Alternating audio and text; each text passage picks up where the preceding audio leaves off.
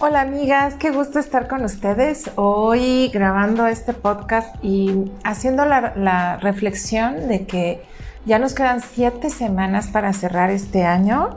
Este año que ha estado lleno de sube y bajas, que ha sido un carrusel de emociones y de aprendizajes de cosas nuevas y que ha sido un, año definitivamente raro, diferente. Aunque ya haciendo este recuento final, la verdad es que pues lleno de muchas cosas buenas también. Y por eso quise hacer este podcast de que eh, con el título de Preparando la recta final, porque creo que es un excelente momento para mm, hacer un cierre espectacular. Eh, con todo y todo lo que hemos vivido, pues creo que estamos en, la disponibilidad de hacer que este año sea memorable y positivamente favorable. Así que pues hacía yo también esta reflexión que yo creo que en algún momento la has hecho o has escuchado a alguien que la hace, ¿no? De todos estos aprendizajes que, hemos tenido en este año. A mí en particular me costó trabajo unos días, un tiempo en en procesar lo que estaba sucediendo. Este año pintaba espectacular en, la empresa, en los resultados, etc.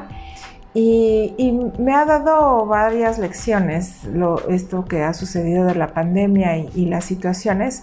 Y una de ellas es que mm, puedes planear, pues realmente podemos hacer todos los planes que queramos, pero siempre existen posibilidades de que no sucedan y que una característica que es cada vez más importante cultivar es la flexibilidad y la resiliencia. Yo hoy me miro como una mujer más resiliente, más flexible, con la capacidad de adaptarme y de salir adelante y permanecer de pie. Y, por eso creo que vale la pena dedicarle un tiempo a preparar esta recta final este cierre que sea verdaderamente espectacular. Y te comparto, bueno, pues ya sabes que, me gusta mucho aterrizar la, información que te comparto eh, realmente en cosas prácticas, en algo que tú puedas implementar o desarrollar.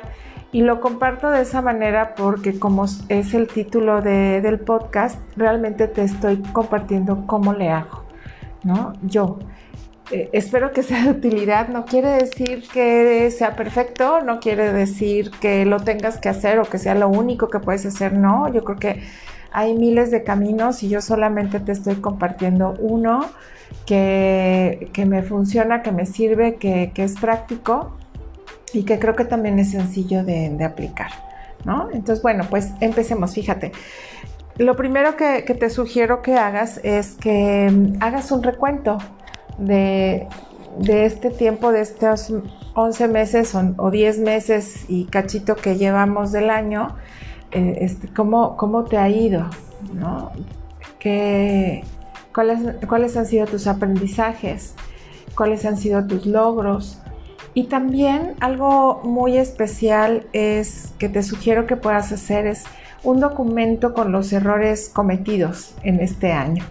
Y tal cual los errores, porque mm, quiero invitarte a que aprendas de esos errores, ¿no? Es, es este, algo que, mm, esta técnica es algo que aprendí de, un amigo mío aquí en Oaxaca que en algún momento compartió esta técnica y que la empecé a aplicar y que ha resultado verdaderamente maravillosa.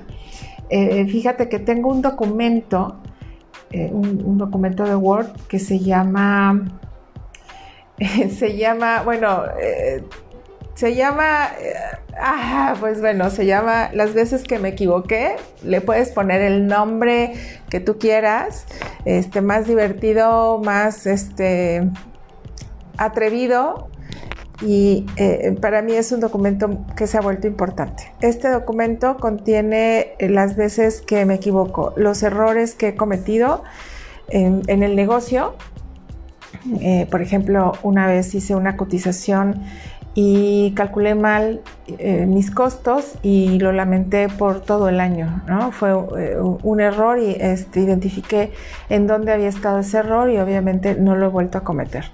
Desde que lo escribí, porque eso, la, la, intención es que tú abras este archivo en donde puedas ir documentando todos tus errores y que tengas como, como consecuencia un aprendizaje, que no vuelvas a caer en ese error, que cada vez que lo abras y lo revises, lo estudies, te acuerdes de ese error, pero no para latigarte o para castigarte, sino para aprender de, eh, de él, ¿no? Y, ha sido bastante divertido también porque cuando lo vuelvo a leer, eh, digo, bueno, es que cómo fue que lo hice, ¿no? ¿Cómo, ¿Cómo, no me di cuenta? Por ejemplo, si contraté a una persona que me trajo problemas en la empresa, ¿no? Bueno, pues ahí está. También eh, cuando he tenido alguna cita con algún cliente y que algo sucedió que no me fue bien, bueno, lo escribo, relato qué fue lo que pasó y escribo el aprendizaje. Y también lo he empezado a hacer con mis relaciones personales, ¿no? En, familia, con mis hijos. Eh, este, a veces pues me equivoco, ¿no? Este, y, meto la pata y, es, es monumental el error a veces, eh, por un, error de comunicación o un error de manejo de mis emociones o, este, en fin, tantas cosas que pasan que, que es bien interesante ir escribiéndolo porque nada más ponerle palabras y ponerlo en un documento hace que miremos diferente las cosas. Ya lo sacamos de nosotros y podemos observarlo con mayor objetividad, con mayor detenimiento y eso nos permite tener pues un mayor aprendizaje.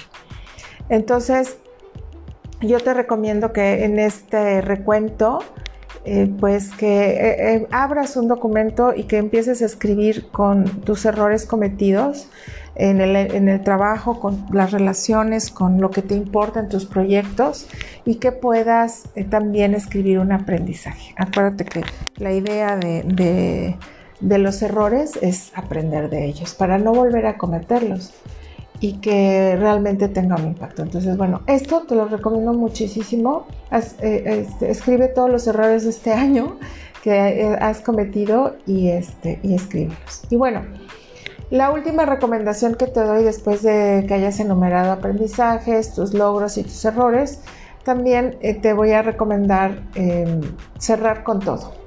¿Cómo es cerrar con todo? Ahorita digamos que estás haciendo el escaneo de cómo te fue, una evaluación, un diagnóstico y todavía tenemos oportunidad de hacer un cierre espectacular. Tenemos siete semanas. ¿Qué quieres lograr? ¿Qué, ¿Qué, es realmente bueno para ti, los que amas? ¿Qué te propones conseguir en tu familia y en tu empresa? ¿Qué quieres mejorar, modificar, eliminar de tu vida? Escríbelo y, y obviamente diseña el plan para alcanzarlo, ¿no? ¿Qué, necesitas hacer? Y no elijas este, cosas monumentales o, empresas que te van a llevar más tiempo, objetivos me refiero, que te van a llevar más tiempo, sino cosas que realmente puedas aplicar, que puedas aterrizar. Por ejemplo, una de las cosas que, que, a mí me ha pasado gracias a la pandemia es que he podido organizar mi tiempo maravillosamente y em, retomar algunos hábitos que, por cuestiones de justamente de tiempo no había yo podido incluir nuevamente en mis rutinas. Eh, estoy leyendo, estoy tomando algunos cursos a deshoras, la verdad es que sí, hago mis cursos a las 6 de la mañana o, este, o en la noche. Y, pero la verdad es que los estoy disfrutando mucho y eh, la pandemia son de las cosas que me ha dado oportunidad de hacer. He retomado el ejercicio hace unas semanas y estoy muy feliz por eso. Y, bueno, tengo planes de cerrar este año con todo. Ah, ¿Sabes qué otra cosa he hecho y que te lo recomiendo? He retomado amistades que tenía varios años sin, sin contactar, sin ver. Y bueno, eso no fue por la pandemia, sino por gusto, ¿verdad? Por, por la intención de retomar esas amistades y ha sido algo también muy bueno en, la pandemia. Entonces, son pequeñas cositas, pequeñas acciones. ¿Qué quieres hacer?